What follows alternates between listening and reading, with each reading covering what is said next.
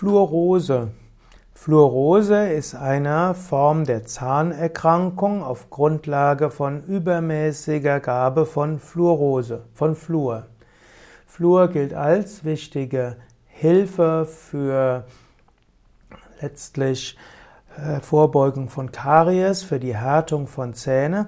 Wenn man aber zu viel Fluor zu sich nimmt, dann gibt es die Gefahr der Fluorosis.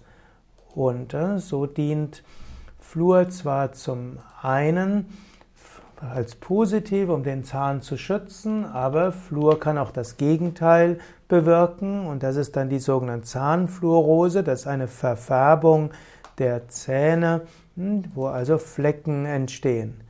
Die Fluorose wird auch als Dentalfluorose bezeichnet. Sie ist meistens eine nicht entzündliche Erkrankung. Sie wird auch als gesprenkelte Zähne bezeichnet.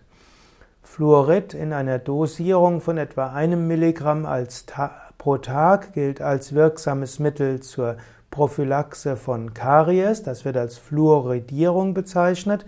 In höheren Dosen erzeugt es aber Zahnfluorose und das sind weiße bis braune Färbungen in Form von Flecken und Streifen auf der Zahnoberfläche. Die Zahnfluorose gilt es zu vermeiden. Man sollte deshalb nicht zu viel Fluor zu sich nehmen. Ob man überhaupt Fluor zu sich nimmt, muss man erst einmal überlegen.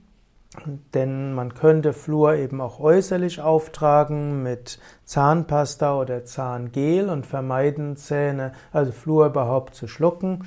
Und ob man auch überhaupt Fluorzahncremes verwendet, kann man auch unterschiedlich sehen. Manche sagen, dass Fluor in der Zahncreme auch schädlich sein kann für den Körper, aber die Zähne zu verlieren ist auch schädlich. In diesem Sinne muss jeder wissen, wie er mit Fluor umgeht. Jedenfalls sollte Trinkwasser nicht fluoridiert werden, denn dann wäre jeder gezwungen, letztlich Fluor zu sich zu nehmen.